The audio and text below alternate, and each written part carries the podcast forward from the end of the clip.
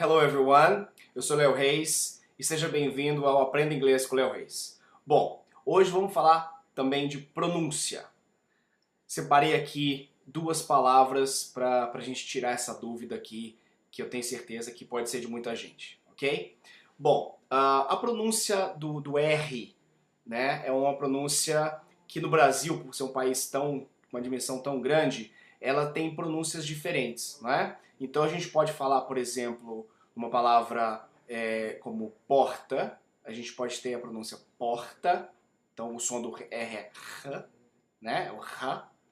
A gente pode falar porta, porta, o som RA. E a gente pode falar porta, porta, o som OR, OR.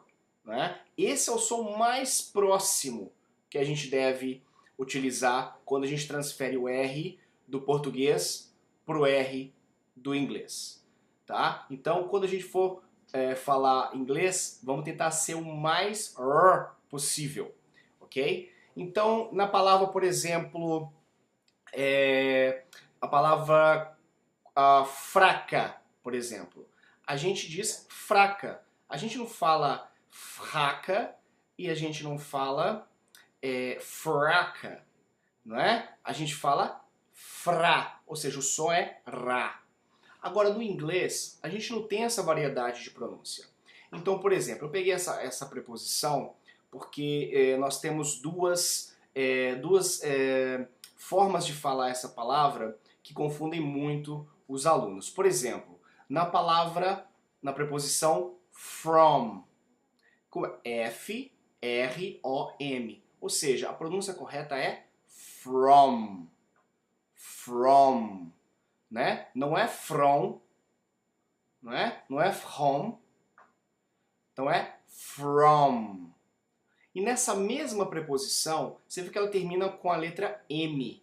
As palavras que terminam com a letra M no português, a gente tem uma pronúncia assim, ó. Por exemplo, na, na palavra som né? Ou seja, a gente termina com a boca aberta, olha só, som.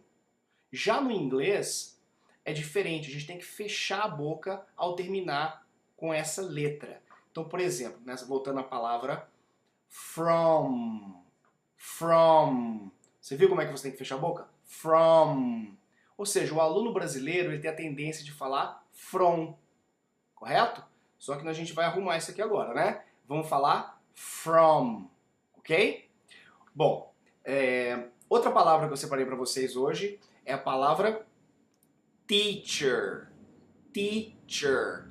Né? Quando a gente aprende a falar teacher, os alunos cometem muitos erros, porque a vontade de falar ti, se a gente for separar a palavra teacher, ti, sai ti. Né? Ou seja, por que será que o brasileiro fala ti e não fala ti? Porque é muito mais fácil você falar tia no português do que você falar tia, não é? Raramente a gente escuta é, algum brasileiro falando tia. Então o som que mais se ouve é do ti quando se começa uma palavra com T. Então sai ti, teacher, né? A segunda parte da palavra teacher, ela começa com CH.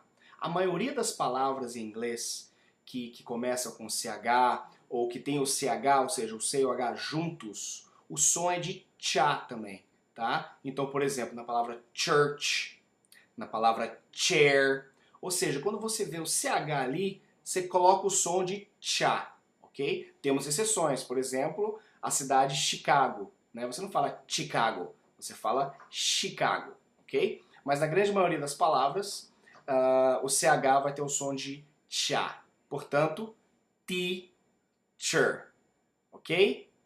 Obrigado pelo seu tempo e já já tem mais Aprenda Inglês com Léo Reis.